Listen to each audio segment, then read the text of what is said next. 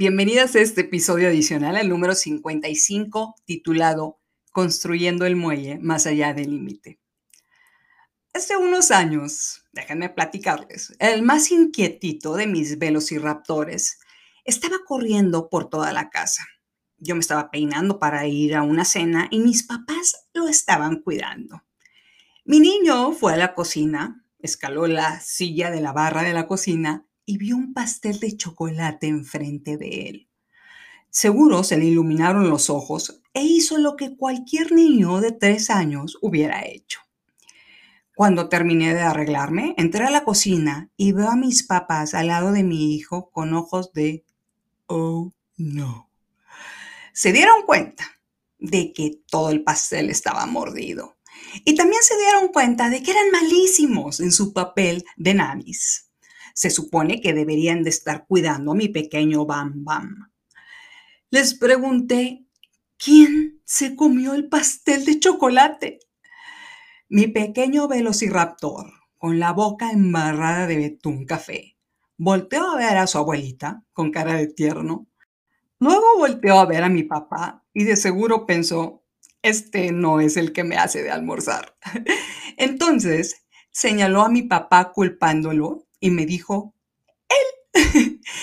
Mi hijo traía la boca llena de betún y estaba derechito, culpando a su abuelo de haberse comido el pastel, con mucha seriedad, lo que hizo que todos nos riéramos por horas. Llegué a la fiesta y les dije a mis amigas que no llevé pastel porque mi hijo se comió la mitad, a mordidas.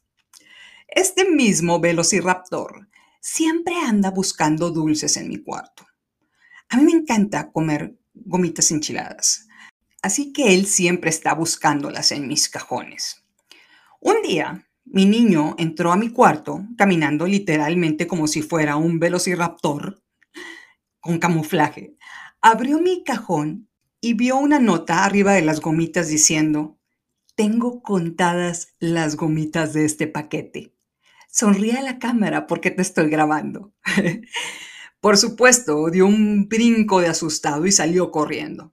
Para mi sorpresa, se fue a poner la peluca del disfraz de Blancanieves de su hermana y entró brincando como si fuera Blancanieves a mi cuarto, con todo y su canasta, brincando en círculo frente a la cama.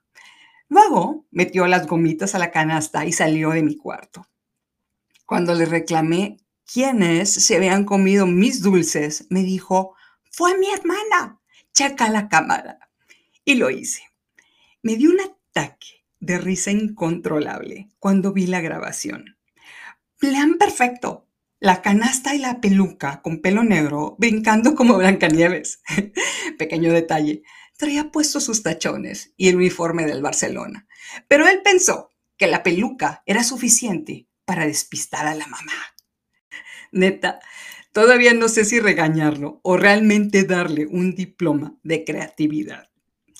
Hace unos meses estaba en una junta con su maestra de la escuela, la cual, después de describirme la conducta de mi hijo, me dijo, tu hijo continuamente está probando mis límites. Le sonreí. Lo dijo como un regaño, pero yo lo tomé como si Nancy Pelosi me hubiera aplaudido diciendo, algo estás haciendo bien, Pantera.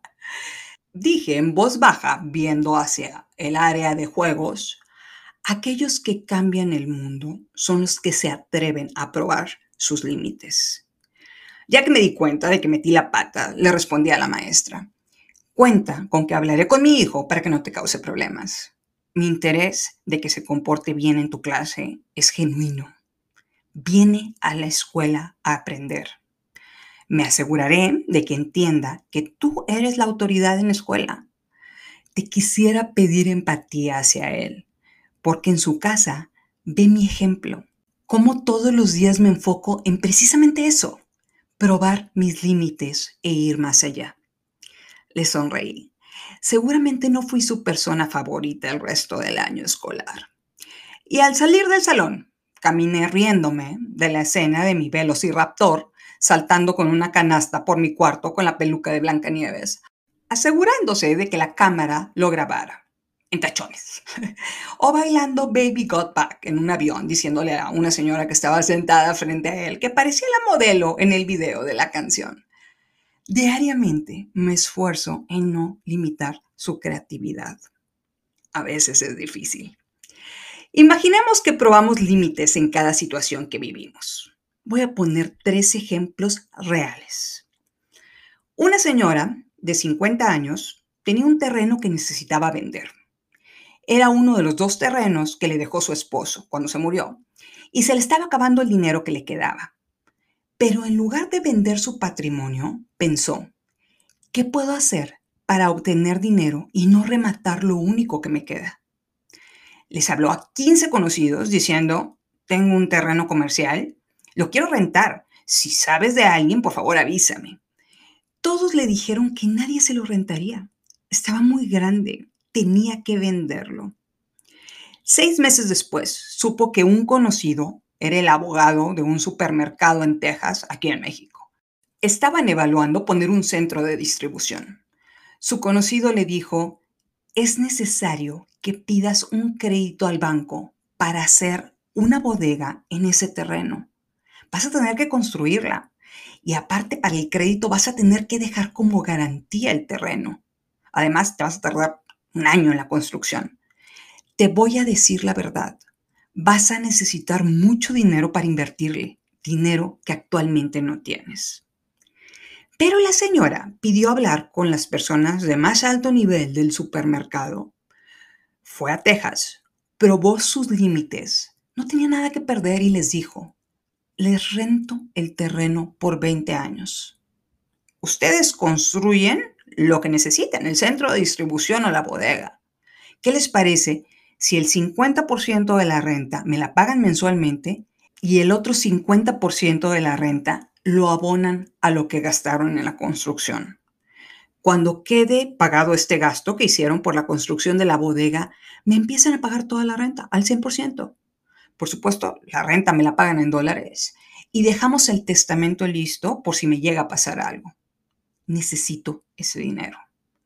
Resultado, la señora tiene un terreno enorme, una bodega enorme y por 20 años va a estar recibiendo dinero porque se negó a ver una solución en blanco y negro, porque se negó a quedarse en los límites, probó más allá de los límites y ganó lo suficiente para pagar sus gastos por los próximos 20 años. En palabras de este podcast, decidió construir un muelle entre los directivos del supermercado y su terreno. Ahora, podríamos decir, yo no tengo activos. A veces el mejor activo somos nosotras. Segundo ejemplo, una conocida a la que estimo mucho trabajaba en una maquiladora. Recibía pedidos para producir cables muy especializados y los mandaba a la planta. Ella tomaba las llamadas de los clientes que siempre decían que surgían los pedidos, hasta que empezó a poner atención y empezó a hacer preguntas. ¿Por qué necesitas este pedido antes del día 15? ¿Por qué ya no te sirven los cables si te los entregamos en dos semanas? Tomó un lápiz y trazó el proceso. No vio límites, vio posibilidades. Se dio cuenta de que estaban involucrados tres proveedores en el proceso de creación de tarjetas para aires acondicionados. Ella trabajaba para uno de ellos. Consiguió el teléfono de la empresa en Arizona que compraba el producto final, pidió una reunión por Zoom y les dijo que ella podía encargarse de coordinar a todos los proveedores y entregarles las tarjetas en la planta de Arizona. Y lo hizo, cobrándoles el doble de precio por tarjeta. Ni siquiera se lo negociaron. Hay ocasiones en las que ella ha estado en talleres a las 5 de la mañana asegurándose de que tiene todos los materiales de producción. Está buscando nuevos proveedores. En una ocasión tuvo que manejar ella la vagoneta para trasladar a la frontera las tarjetas que se le regresaron por un defecto de fabricación. Y en dos días fabricaron las nuevas. Se las llevó a la gente aduanal. Nos dice, he roto todos mis límites. Mientras sea legal lo que hago, no me importa si tengo que unirme a la línea de producción para armar las tarjetas con otros operarios, hacer 200 llamadas o ir al centro del país a encontrar nuevos talleres o hacerla de Lola la trailera. Al ver su voluntad y el compromiso, la dueña de la planta en Arizona le dijo que quería asociarse con ella. Le financió su expansión. Creó su empresa. Ella empezó con los roles de directora general, gerente de procesos, señora de la limpieza, chofer y contadora. Hoy puedo decirles que es una de las personas más exitosas que conozco. Ha ganado contratos de seis ceros en dólares con cinco empresas en Arizona cada año.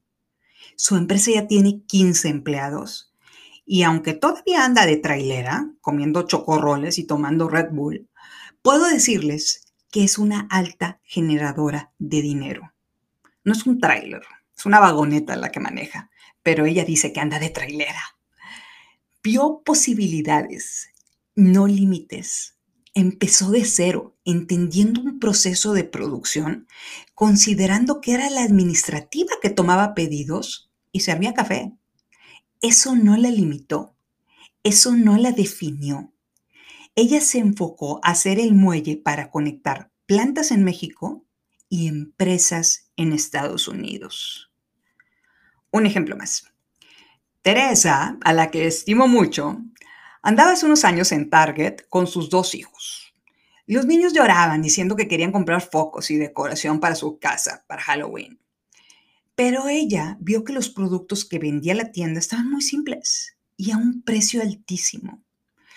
De la nada, cuando regresó a Monterrey, empezó a buscar empresas maquiladoras de focos y de inflables. Llevaba a sus hijas a la escuela, llegaba a su casa y en lugar de irse a yoga, buscó por internet, hizo llamadas y sin pensarlo dos veces, empezó a diseñar productos de decoración para Halloween. Y los empezó a vender en sus chats de la escuela. Al ver que los productos se vendían, pasó 55 días diariamente buscando a un intermediario en Estados Unidos para que fuera el muelle para venderle a los supermercados allá hasta que lo encontró. Pidió la oportunidad, pero sus costos de producción eran muy altos. Le pidió dinero a su mamá y se puso de acuerdo con su esposo y se fue a una feria en China de proveedores. Hizo pequeños pedidos y algunos de ellos le quedaron mal en tiempos de entrega y calidad de producto. Se dio cuenta de que había proveedores chinos muy serios. Varias veces quebró pero la vida le daba nuevas oportunidades. Hoy es dueña de una empresa que surte decoración de Halloween, Pascua y Navidad a varios supermercados al este de Estados Unidos. Continuamente está evaluando cómo bajar costos sin sacrificar calidad. Hoy, su intermediario en Estados Unidos le acaba de decir que expanda sus posibilidades. El mercado de niños es grandísimo en ese país. Le dijeron, probemos la decoración en tela para cunas de bebé.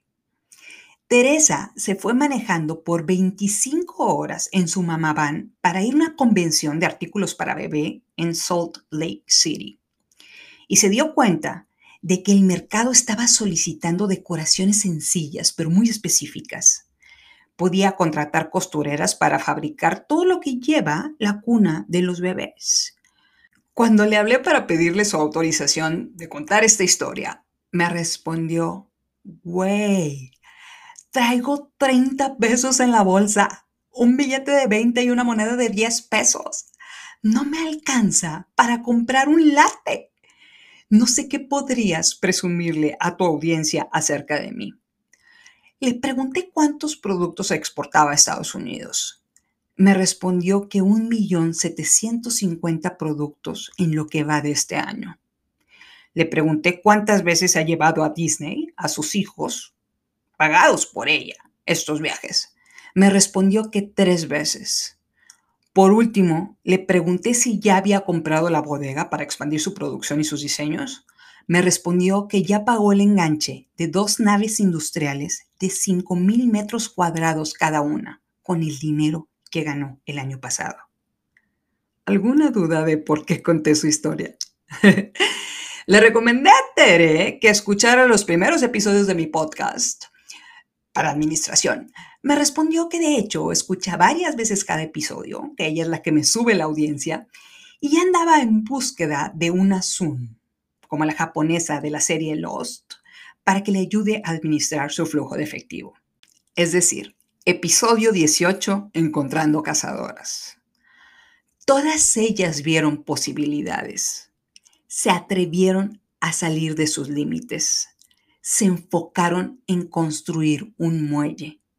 Hay una frase de Morpheus en la película Matrix Reloaded que me encanta, la cual dice, el azar no existe.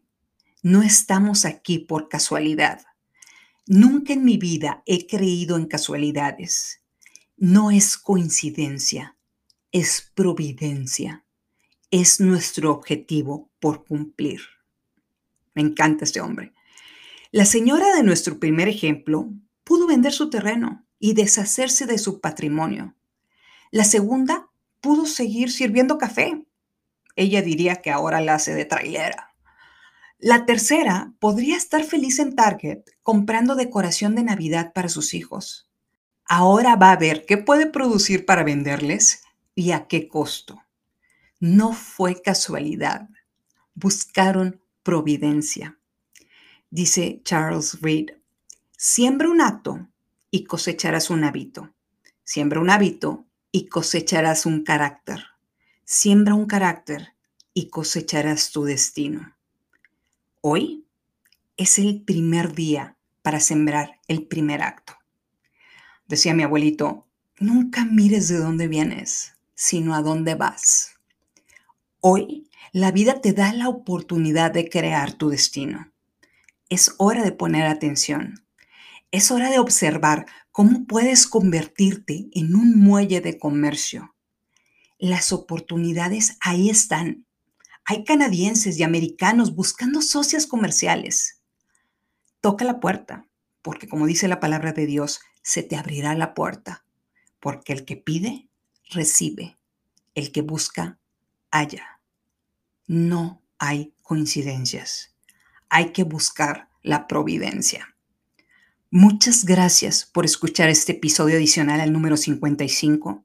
No lo olvides, estamos juntas en esto. Soy Estivalis Delgado y esto es Empieza de Cero.